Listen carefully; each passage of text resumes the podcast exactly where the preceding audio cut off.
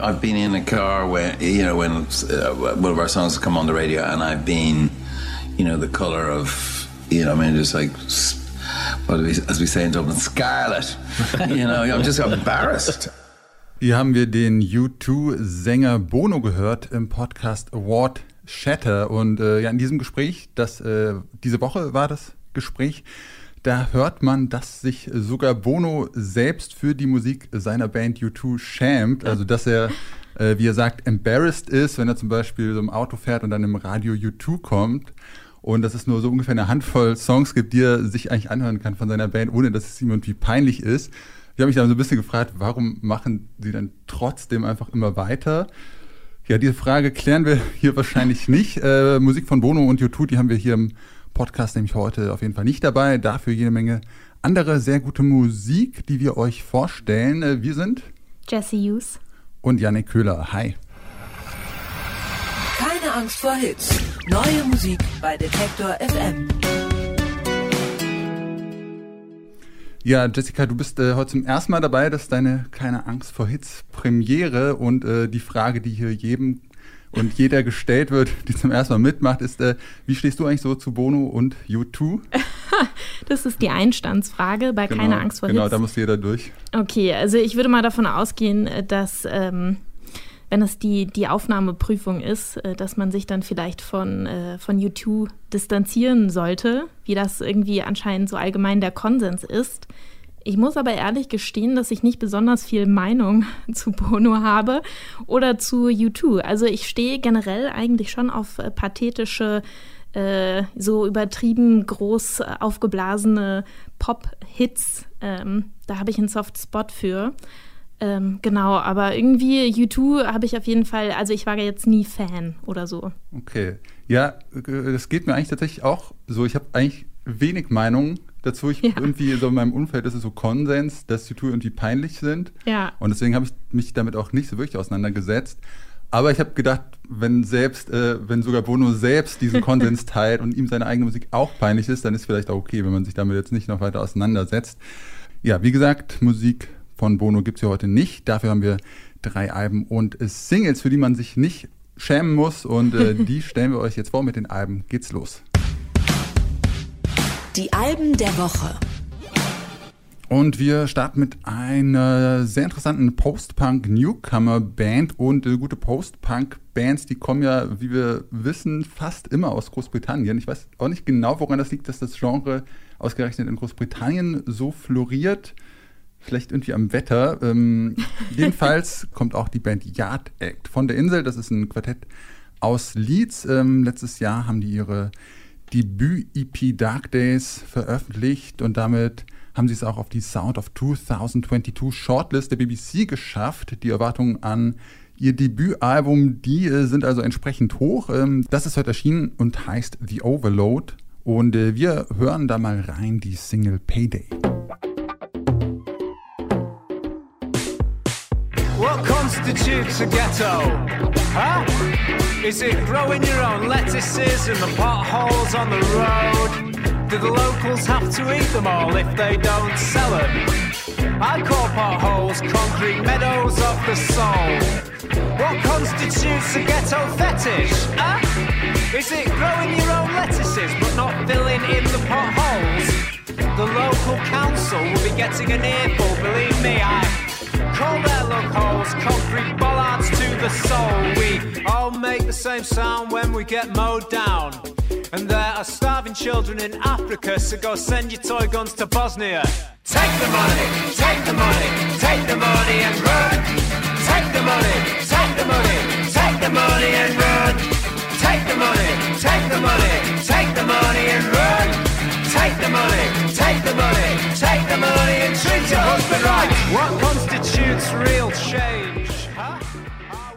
Payday hieß dieser Song vom Album The Overload von der Band Yard Act. Und ja, laut äh, Sänger James Smith ist äh, dieses Album so etwas wie ein antikapitalistisches Konzeptalbum geworden. Also ähm, die Lyrics, das sind alles so ja recht kritische Beobachtungen über das Leben im Spätkapitalismus und was das so für Absurditäten mit sich bringt, äh, wenn alle hinter dem Geld herjagen und das alles so gespickt mit so einem sehr beißenden, äh, oft auch so sarkastischen Humor, den ich aber irgendwie sehr äh, gut und interessant fand.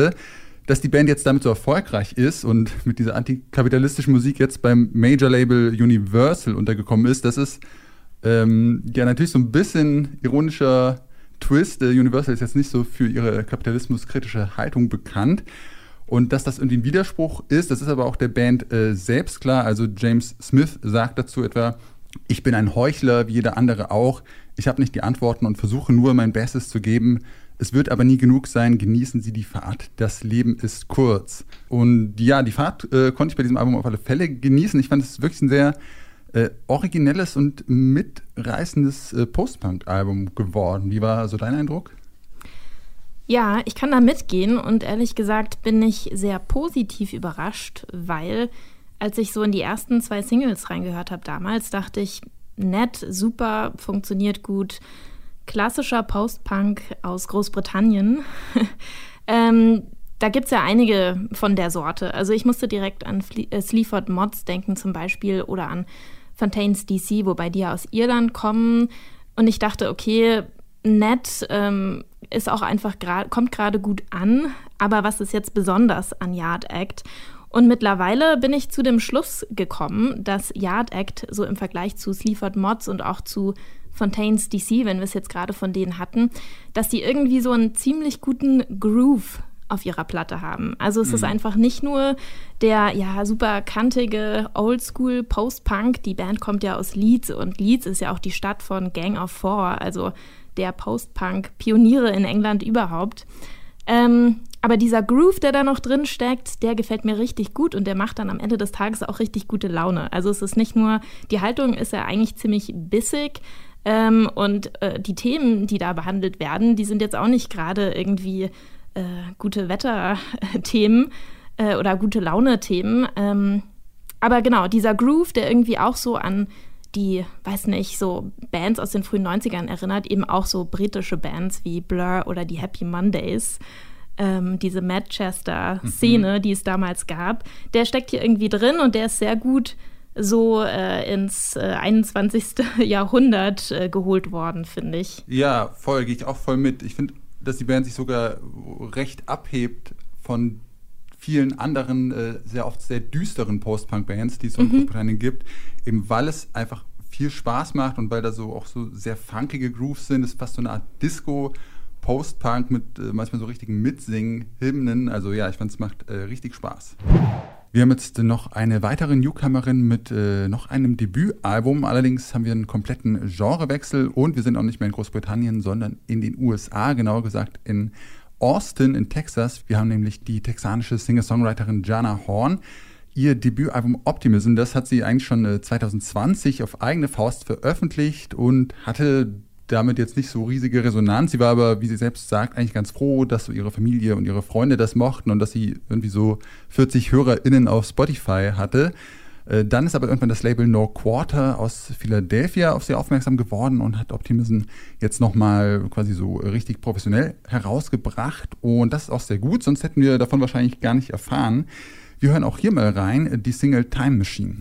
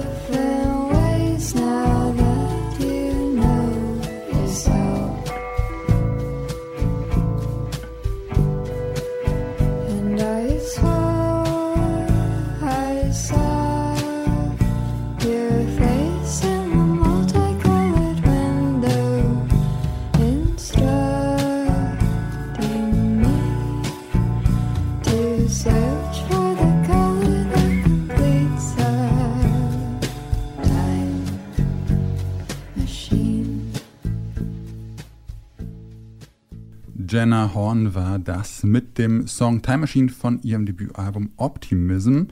Und ähm, ich finde, das ist ein ja recht reduziertes, äh, schlichtes, aber trotzdem sehr bemerkenswertes Folk-Pop-Album geworden. Ähm, Jenna Horn sagt selbst, dass sie erst lernen musste, so das Hässliche und auch das Unperfekte in der Musik äh, zuzulassen und auch zu schätzen, um dieses Album zu machen. Also sie hatte vorher irgendwie schon ein Album aufgenommen, was, bei dem sie das Gefühl hatte, dass, dass sie gar nicht so reflektiert als Person, sondern dass es einfach nur gut klingt und sie wollte gerne was machen, was irgendwie so mehr aus ihr kommt, was sie so widerspiegelt.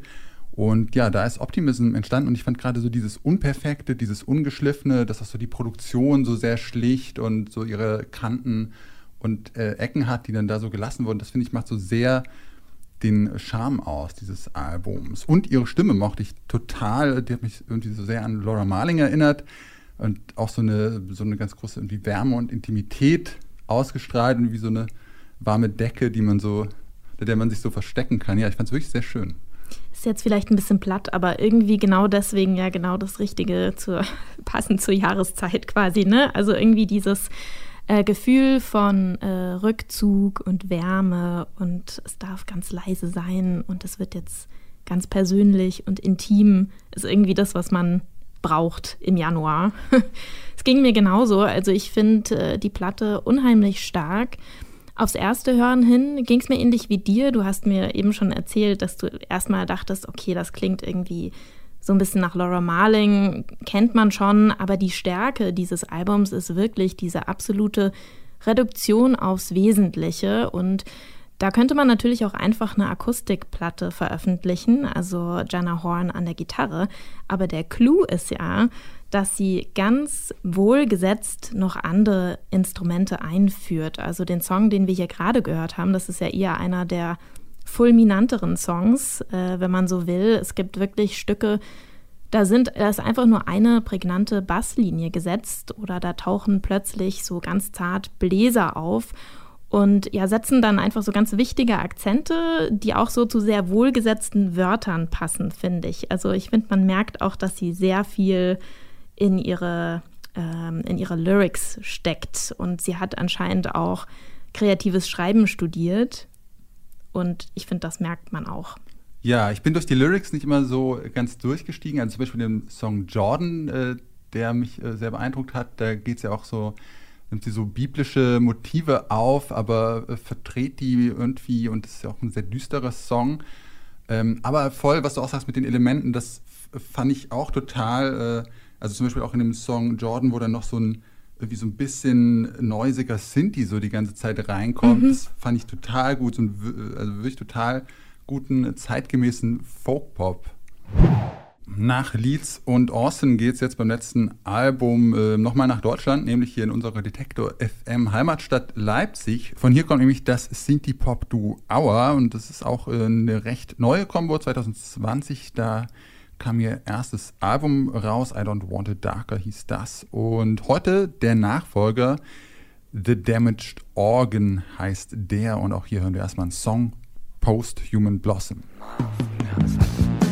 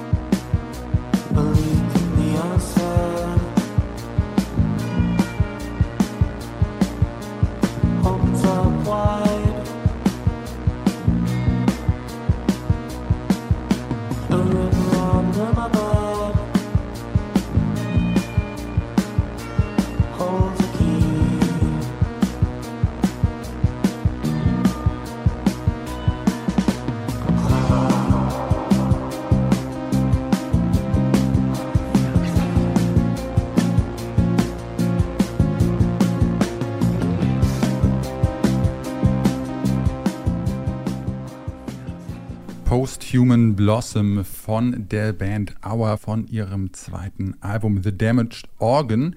Und äh, dieses Album ist, finde ich, ein ja, recht ambitioniertes, experimentelles Elektropop-Album geworden. Also man merkte auf jeden Fall, dass Fabian Bremer und Henrik Eichmann, die beiden Köpfe hinter diesem Projekt, so sehr talentierte Elektro-Sound-Enthusiasten sind. Also sie haben auch gesagt, dass sie vor den Aufnahmen nochmal so auf die Suche nach seltsamen und ungewöhnlichen elektronischen Instrumenten gegangen sind und ja, das ist so für mich der Kern dieses Albums, so diese sehr interessanten, ineinander verwobenen Sinti-Flächen, wirklich total interessante Elektro-Sounds und ähm, dazu diese super straighten, fast Drum Machine-artigen äh, Rhythmen.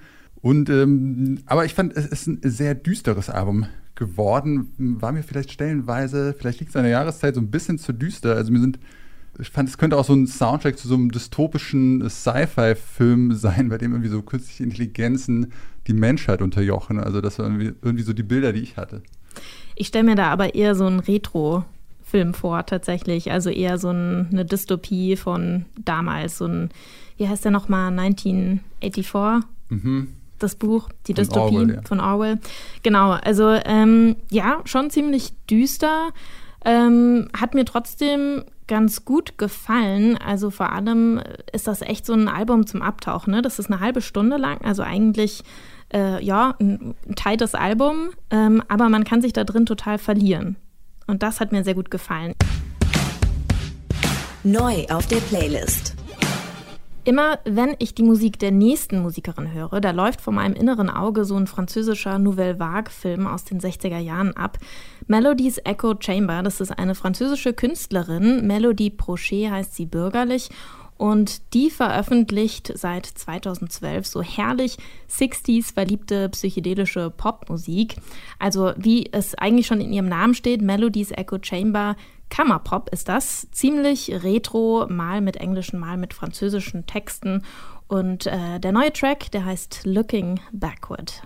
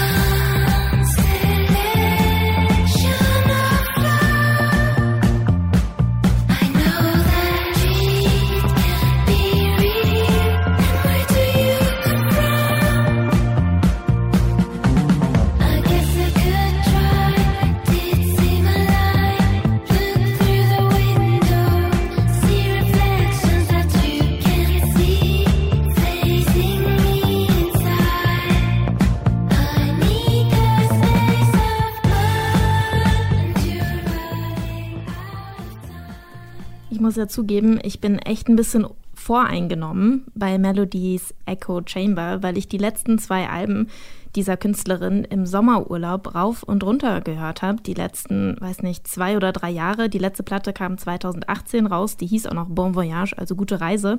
Und ein neues Album gibt es dann jetzt endlich Ende April. Emotional Eternal heißt das. Und ja, Melodies Echo Chamber äh, schafft es irgendwie, ja, so zeitgenössische Beats äh, und Popmusik mit äh, Cembalo-Klängen zu vereinen. Ich finde es großartig. Wie gefällt es dir, Janik? Ich fand es auch einen sehr schönen, schönen, verträumten, irgendwie Dream-Pop-artigen Song. Ich fand es jetzt nicht äh, uraufregend, aber äh, ja, ich fand, es schafft so eine ganz eigene, so ein bisschen mystische Atmosphäre. Auch so ein sehr optimistischer Song. Also ich hatte gute Laune danach auf alle Fälle. Ähm, und ich fand äh, dieses Musikvideo, ich weiß nicht, ob du das gesehen hast. Nein, leider nicht. Ah, ich schaue mir immer noch die äh, Musikvideos dazu an. Äh, das äh, harmoniert sehr gut mit diesem Song. Da sieht man ähm, quasi Melody Prochet so als Animation durch so ein bisschen so eine magische, animierte Welt streifen und dann reitet sie irgendwie aus so einem Leoparden, trifft dann irgendwie noch ihre Liebe, mit der sie durch den Himmel äh, fliegt. Es ist so ein bisschen so eine romantischere Version von dem Californication-Video von den Red Hot Chili Peppers, die mhm. auch so als Videospielfiguren durch so eine komische Welt und ja, das äh, fand ich, konnte ich sehr gut drin abtauchen. Aber lass mich raten, alles war in Pastelltönen gehalten. Es hat alles sehr geglänzt und geglitzert. Sehr schön. Die nächste Künstlerin, Jenny Wall, ist eine norwegische Musikerin. Angefangen hat sie mal als Rocket to the Sky 2006, aber seit gut zehn Jahren veröffentlicht sie Musik unter ihrem bürgerlichen Namen. Jenny Wall, immer ziemlich interdisziplinär angelegt, ihre Musik, also auch so mit Performance-Kunst, oft sehr verbunden und sie schreibt auch Romane. Ähm, musikalisch ist das Synthpop im weitesten Sinne, was sie macht, mit ziemlich vielen Spielereien und es geht dann auch deutlich Richtung Avantgarde in ein paar Fällen. Also sie experimentiert viel, Field Recordings spielen da auch öfters eine große Rolle, Spoken Word Parts, unterschiedliche GastmusikerInnen. Sie beschäftigt sich äh, mit ziemlich interessanten Themen auf ihren Platten, fast alles Konzeptalben gewesen bisher. Blood Bitch ist zum Beispiel äh, ja 2016 erschienen und da ging es oberflächlich um Vampire und oberflächlich betone ich jetzt so, denn eins haben alle Platten und alle Songs von Jenny Wall eigentlich gemeinsam.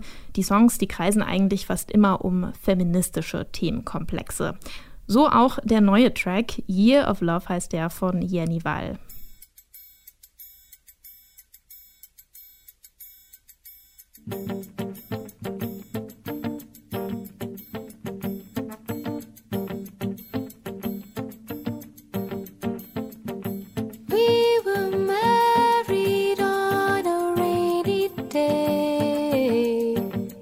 Isn't that how the song goes? I wore black jeans and codeine because I wanted to make sure relaxed.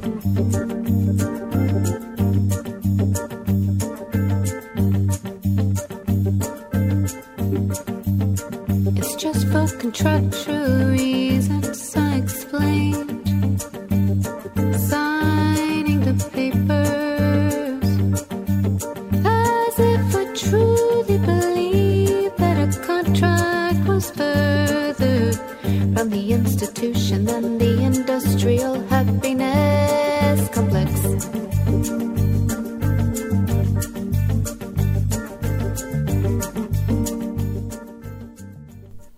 Of Love von Jenny Wall, eine neue Single-Auskopplung, Classic Objects, so wird die neue Platte heißen, der norwegischen Künstlerin. Am 11. März wird die erscheinen und Jenny Wall, die hat sich für dieses neue Album, also auch für diesen Song, vorgenommen, dass es äh, klingen soll, Zitat, wie auf einer Stereoanlage in einem geheimnisvollen Raum. Kannst du damit was anfangen, Yannick? Ich, nein. ich weiß nicht genau, wie ein geheimnisvoller Raum klingen soll. Ja, es klang. Sphärisch vielleicht? äh, Ein bisschen chaotisch für mich, ehrlich gesagt. Wirklich? Mhm. Das finde ich sehr spannend. Erkläre dich. Ähm, ja, ich glaube, es lag vor allem so an diesen äh, vielen so übereinander geschichteten Instrumenten, die dann irgendwie auch so in verschiedenen Rhythmen äh, übereinander gelagert werden und dann kommt ja super viel zusammen. Und irgendwie gab es wenig in dem Song, woran ich mich so festhalten konnte, was mir dann auch im Ohr hängen geblieben ist. Also weder bei den Instrumenten noch bei den Lyrics. Also ich habe ihn auch jetzt schon nicht mehr so richtig im Ohr. Ja, das ist doch schön, dass wir uns mal so ein bisschen über einen Song auch streiten können hier in Keine Angst vor Hits. Mir ging es nämlich ganz anders. Also mir hat der, äh, mir ist der ziemlich im Ohr geblieben, dadurch, dass er sich so langsam aufbaut und dann super sphärisch wird mit ganz viel Hall und so mehrstimmigem Gesang. Da hat mir diese Atmosphäre, die am Ende für mich irgendwie so fast sakral wirkt, durch dieses Chorhafte irgendwie im Hintergrund total gut gefallen. Und ja, bei mir kommt tatsächlich auch so die inhaltliche Komponente dazu. Das ist natürlich jetzt hier so ein bisschen gemein, weil äh, vielleicht versteht man die Lyrics nicht sofort, wenn man den Song als erstes hört. Mir sind sofort so einzelne Wörter hängen geblieben. Sie hat einmal so eine ganz witzige Betonung auf Patri Patriarchy, also Patriarchat. Und da war ich natürlich sofort Feuer und Flamme und äh, habe mir weise Einsichten von Jenny Wall erhofft. Und genau, tatsächlich tarnt sich dieser Song so ein bisschen, ähm, hat eben dieses Sakrale und eigentlich inhaltlich wird er so ein bisschen konterkariert, weil sich Jenny Wall über ähm, die Institution der Ehe Gedanken macht in diesem Song. Ja, das war vielleicht auch der Grund, warum mich der Song äh, nicht so äh, berührt hat oder nicht so abgeholt hat, weil das irgendwie ein Thema ist, was in meinem Leben einfach nicht so eine Rolle spielt. Und also sie kritisiert das dann ja so, dass irgendwie Liebe so vertraglich geregelt wird, wo ich so mitgehen kann, was mich aber einfach jetzt nicht besonders berührt, glaube ich, das Thema. Das Schöne ist ja, dass sie eben selbst auch verheiratet ist. Äh, und äh, in diesem Song eben eigentlich so ein bisschen den Zwiespalt beschreibt, in dem sie steckt, weil sie eben als so feministische, sehr kritische, ähm, systemkritische Künstlerin äh, natürlich auch eigentlich diese Institution äh, kritisiert oder kritisieren muss und dann aber eben selbst zugibt, naja, sie hat aber auch selbst geheiratet, das war zwar nur aus äh, bürokratischen Gründen, aber dann fällt ihr auf, äh, ja, shit, wie kann ich das eigentlich trennen, mein Künstlerinnen sein mit meiner Privatperson. Und das fand ich äh, eine sehr schöne Message wieder von Jenny Wall. Last but not least heute hier in Keine Angst vor Hits mal ein äh, Genre, das nicht ganz so oft vorkommt hier in diesem Podcast. Und zwar Jazz. Denn der nächste Song, der äh, kommt vom mehrfach ausgezeichneten Jazzpianisten Robert Glasper aus Houston. Der flirtet aber ziemlich gern und auch heftig mit dem Genre Hip-Hop und RB und hat für seinen neuen Song wieder eine ziemlich äh, tolle Truppe zusammengetrommelt. BJ the Chicago Kid, ein Rapper aus Chicago, Killer Mike, den kennt man sonst als Hälfte von Run the Jewels und Big Crit. Robert Glasper hier mit Black Superhero. Hm. Sound like some superhero shit. Hm. Some black superhero shit. Hm.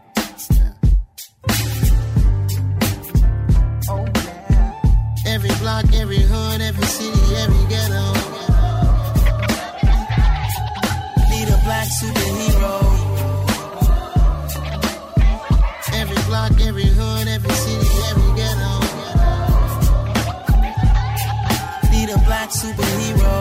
Nigga roll like me. Military mind stated, and I keep a gun and a degree.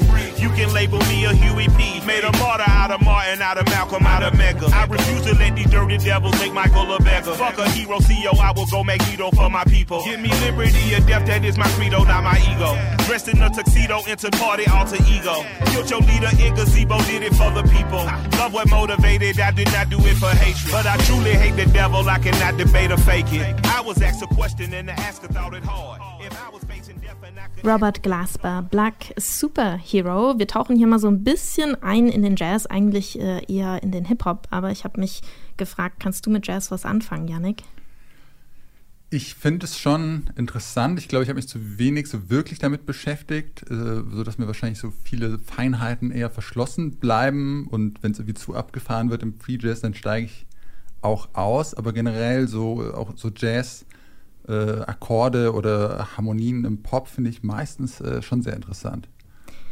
Also mir geht so, dass so jazziger Hip-Hop oder jazziger RB echt dann so die Mischung der Wahl ist. Und da kann ich bei diesem Track auf jeden Fall auch total mitgehen. Ähm, eine sehr schöne Hymne, wie ich finde, Black Superhero von Robert Glasper. Und dieser Titel, der ist auch Programm, eine Ode an den Zusammenhalt schwarzer Communities und ganz explizit auch an ganz herausragende Superheroes wie Martin Luther King, Malcolm X oder Tupac. Die werden hier namentlich im Song genannt. Ja, das Ganze ein Vorbote auf äh, Black Radio Free, ein neues Album von Robert Glasper, das im Februar erscheinen wird. Der dritte Teil seiner Albumreihe, die schwarze Kultur und Musik feiert und festhalten will. Ja, ich äh, fand auch, die, die Message war einfach eine sehr starke Message, äh, wie die sehr cool transportiert wurde in diesem Song. Und ich habe es eigentlich auch ein bisschen so verstanden, also was zumindest meine Interpretation, dass eigentlich so äh, alle Mitglieder der äh, afroamerikanischen Community äh, an sich schon Superheroes sind und dass es eigentlich so die äußeren Umstände, so die gesellschaftlichen Strukturen äh, sind, die sie runterziehen und dass sie eigentlich nur wegen diesen gesellschaftlichen Strukturen, wegen äh, Rassismus und so weiter, dann nicht die Su Superheroes sein können, die sie eigentlich sind. Also so Ja, habe ich das verstanden und fand es eigentlich eine wirklich sehr schöne Message. so habe ich es auch verstanden, ja. Und auch ein einfach sehr cooler Groove. So, ich mochte so total diesen Mix aus so so Gospel-Gesang, äh, Jazz-Piano, so ein lässiger Bass und dann hat man aber teilweise sogar so diese autotunigen Einlagen, äh, was irgendwie so ein ja, ganz interessanter Mix aus so traditionelleren Stilen und so modernen Rap-Produktionen war, fand ich sehr stark. Popschnipsel.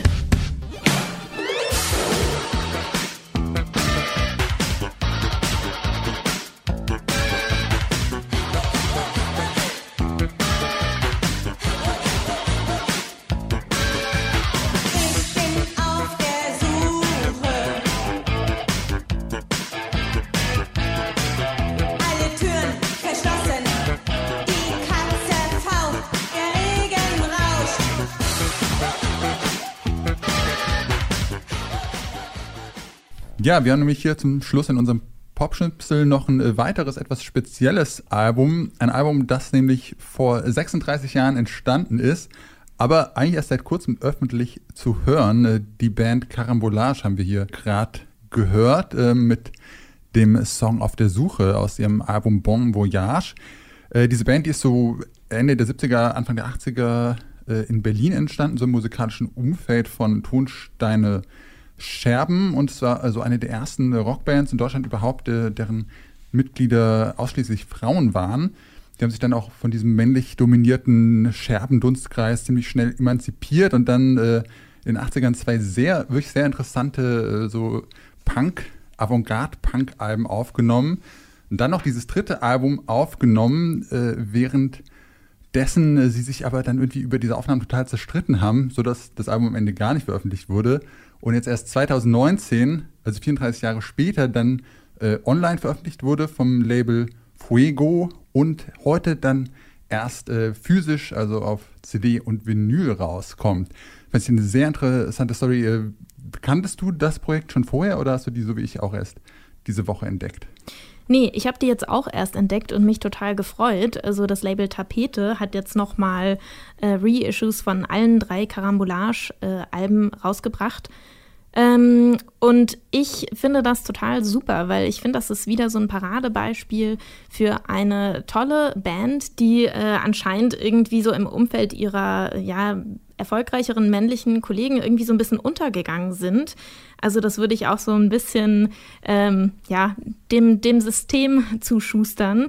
Ähm, es ist nämlich auch ganz interessant, also im Ende Februar, da erscheint bei Tapete nochmal ein Album von einer All-Female-Band äh, aus derselben Zeit, nämlich ein Album von Sophisticated Boom Boom von 1982, eine Band aus der Schweiz. Und ich finde es total super, dass das Label Tapete da gerade solche Alben irgendwie rauskramt. Praktischerweise lese ich auch gerade ein Buch, was zum Thema ganz gut passt, und zwar Die Rache der Skipunks von Vivian Goldman. Das kann ich äh, sehr empfehlen. Das ist gerade jetzt im November beim Ventil Verlag auf Deutsch erschienen, also in der Originalfassung schon 2019. Und da geht es eben um die äh, äh, Geschichte des Punkrock, aber eben aus nicht männlicher, dezidiert feministischer Perspektive. Hm. Ja, ich fand es auch äh, wirklich cool, dass das jetzt nochmal ausgegraben wurde und ich das jetzt auch entdeckt habe. Und ich muss ehrlich sagen, also vor allem die ersten beiden Alben äh, von Carambolage fand ich eigentlich besser als alles, was die Scherben so gemacht haben, muss, muss, ich gestehen. Äh, ich fand es wirklich sehr lustig, auch einfach so ein rotziger, verspielter Punk, so eine Band, die einfach total das macht, wozu sie Lust hat. Absolut, also, ne, das merkt wirklich, man richtig. Wirklich cool. Ja, auf alle Fälle auch besser als äh, U2, um nochmal den Bogen zu spannen äh, zum Anfang. Wir sind nämlich jetzt hier am Ende unseres Podcasts. Äh, schön, dass ihr hier mit dabei wart und zugehört habt. Wenn ihr Lust habt, könnt ihr diesen Podcast natürlich gerne abonnieren, da wo ihr ihn gerade hört zum Beispiel und auch unsere Playlist auf Spotify könnt ihr gerne hören oder abonnieren, wenn ihr mögt. Da sind dann alle Singles drauf, die wir hier auch im Podcast besprochen haben. Wir sind Jesse Hughes und Janik Köhler und wir wünschen euch viel Spaß beim Musik hören. Ciao. Ciao. Angst vor Hits. Neue Musik bei Detektor FM.